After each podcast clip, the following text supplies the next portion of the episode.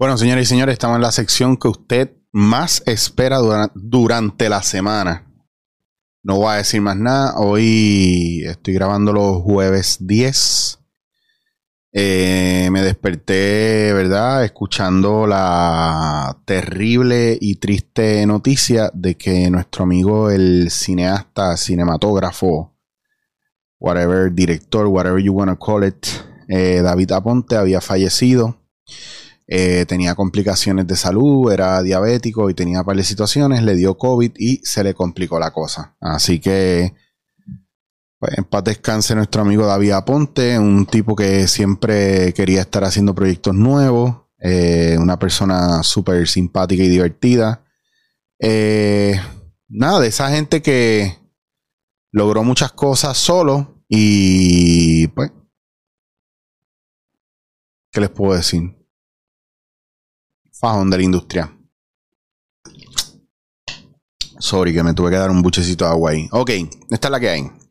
Hoy yo les voy a hablar de tres cosas, eh, tres frases o tres palabras que la gente usa para manipularlo a usted o cambiarle la forma de pensar y ver las cosas. Por ejemplo, una de ellas es cuando alguien le dice a usted que un profesional, un hombre, una mujer, debe comportarse de X manera. Eso está en nuestro lenguaje constantemente. Hay que entender también que esto no es para uno tener una perse de que, ah, todo el mundo me quiere controlar, manipular, pero son frases que te obligan a ponerte en una situación donde si tú no estás claro contigo, eh, eh, caes en el, oh, diablo, es verdad, tengo que hacerlo. Entonces empieza esta cuestión de los introyectos y de la programación a activarse dentro de uno y lo hace no porque quiere, sino porque tiene que hacerlo. Entonces, es una manera también nosotros de librarnos un poco de eso. Un hombre una mujer tiene que hacer esto, tiene que hacer lo otro.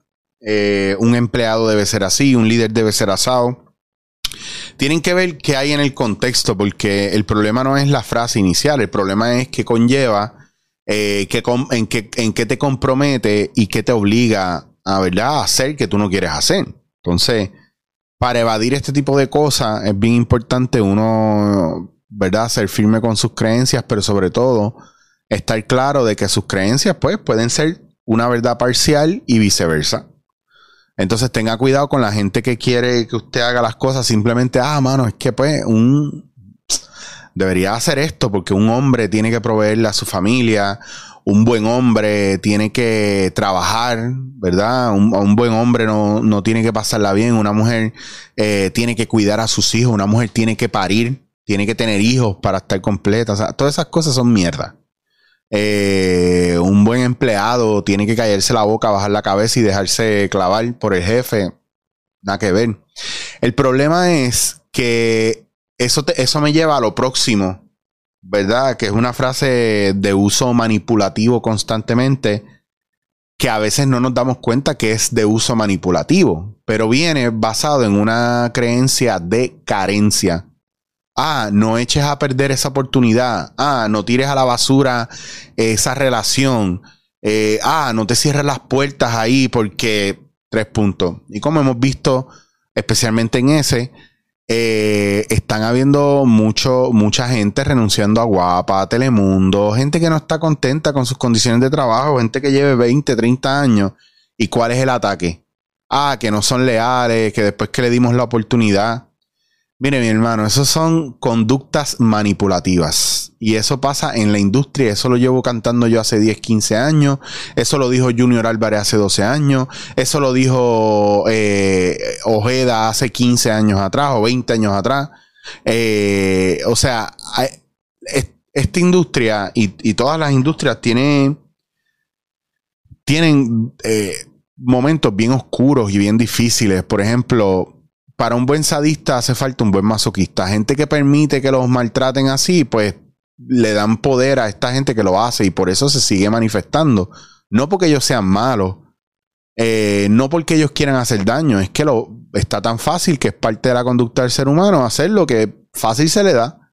Y pues si usted es una persona que entiende que el maltrato es amor, pues va a acercarse a la gente que le gusta maltratar y que son gente abusiva y usted va a ser víctima de esa gente porque usted lo decidió también.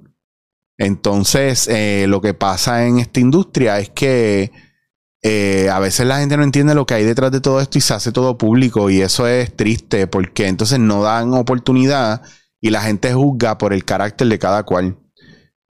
La realidad es que a nadie en la industria de la televisión, o por lo menos a casi nadie que sea productor, le importa su talento.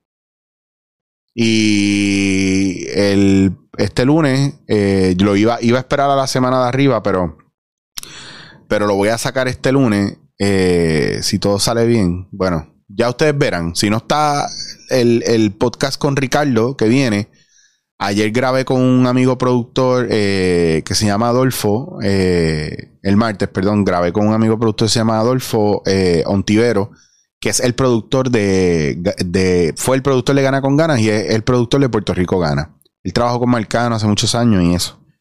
Y una cosa de la que él habló fue que es bien importante que los productores cuiden a sus talentos. Y el problema que está viendo en la televisión hoy día es que los talentos se están yendo porque a nadie les importa y nadie los cuida. Y aquí en Puerto Rico hay una, conducta de que si tú eres un tipo talentoso y te dan cariño, tú te pones envidioso. Ah, ese tipo un pendejo. Ah, ese tipo no es funny. ¿Por qué le dan tanto exposición si no es funny? Entonces todo el tiempo queremos decir algo negativo. Entonces eso es parte del proceso también de manipulación, bajarnos el estatus, ¿verdad? Eh, y una frase muy común, que es la otra frase con la que manipulan constantemente, eh, en esta industria y en todo. Ah, es que las cosas siempre se han hecho así aquí. Usted sabe que yo cuando hago un trabajo, por ejemplo, en redes sociales, eh, la gente me dice, no, porque nosotros te vamos a pagar de acuerdo a tu, a tu, ¿verdad? El volumen de redes. Y yo tengo la pelea, yo digo, pero ven acá, yo llevo 25 años en la industria. Y tú me estás comprando mi espacio, me quieres contratar, ¿por qué? Para que yo te traiga más followers. Esa es una pregunta que yo lo hago a mis clientes. Para que yo te traiga más followers, para que yo te genere contenido, para yo venderte, ¿qué es lo que tú quieres? Para yo exponerte, ¿qué es lo que tú quieres? Ah, no, yo quiero este, que conseguir más movimiento en la página, más followers y vender. Y yo les digo, pues entonces, si tú no me vas a pagar lo que yo te pido, entiendo que yo no soy tu hombre. Yo no soy eh, la persona que tú quieres para tu marca, porque número uno, no tengo los números que tú estás buscando. Número dos, si tú quieres que yo venda y te venda producto, pues Mm, entonces mejor págame como vendedor. Eh, y tercero, si estás si lo que quieres son followers, pero buen contenido, pues págame el contenido a mí y págale a otros influencers a que pongan mi contenido con relación a tu marca. Pero entonces a veces eso es como que mucho...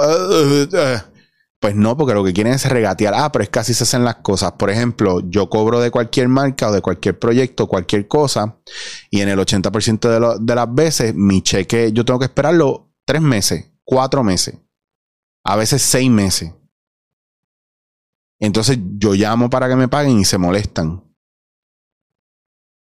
Pero entonces le, pongo los contratos que no pueden tardarse más de 30 días en pagarme y me quieren penalizar por eso. Ah, es que esas cosas se hacen así en la industria. Y yo le he dicho a la gente que no. Ah, pues no trabajará. Pues no trabajo. Y no me ha faltado el trabajo. Entonces, el problema de todo esto es que esa manera de manipular, cuando no está establecido, eh, o que nosotros permitamos eh, acciones así de agresivas ante nuestro trabajo y, nuestro pan de cada día, el problema que hay es que nosotros estamos perpetuando el abuso y la esclavización de nuestro trabajo, pero sobre todo de nuestro arte. Y aunque estas son tres frases bien manipulativas dentro de la industria y de muchas industrias, eh, en tu posición lo correcto debería ser esto, o una persona como tú debería estar haciendo esto otro, debería ser de esta manera, es un introyecto limitante y es una cosa que te quieren plantar ahí a la mala para que te sientas mal.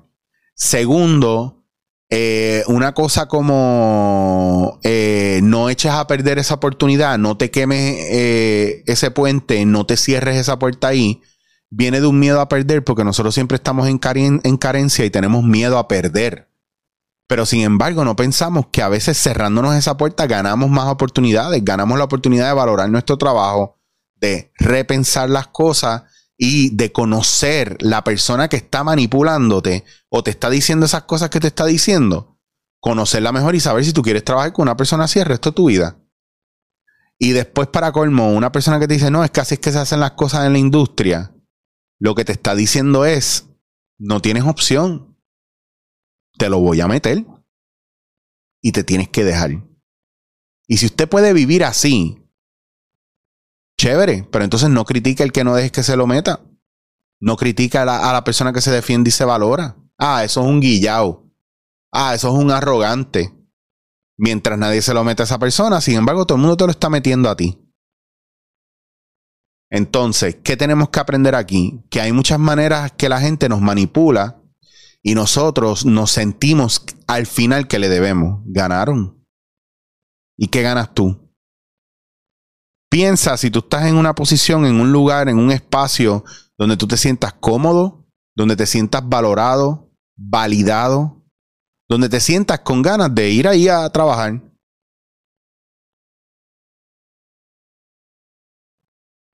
Y la gente va a hablar miel y a nadie le va a importar si tú estás bien o no.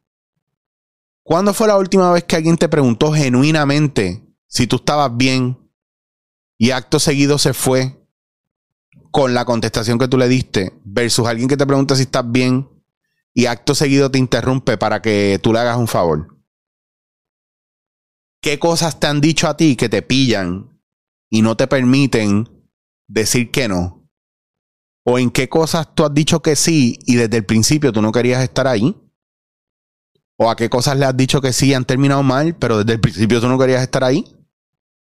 ¿Qué frases están utilizando para desarmarte, desarticularte y obligarte a entrar a proyectos y a cosas que tú no quieres estar?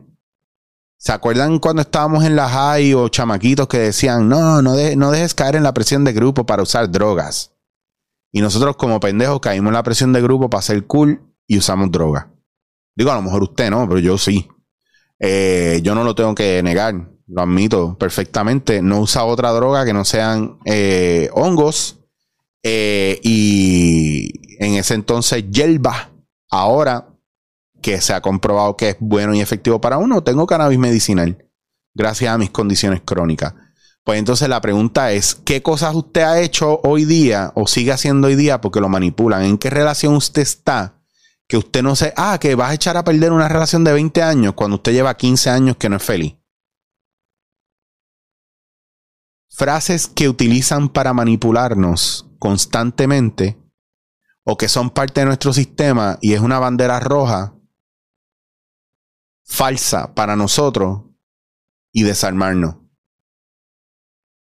Hagan la lista y empiecen a dejar todo aquello que ustedes no quieren hacer.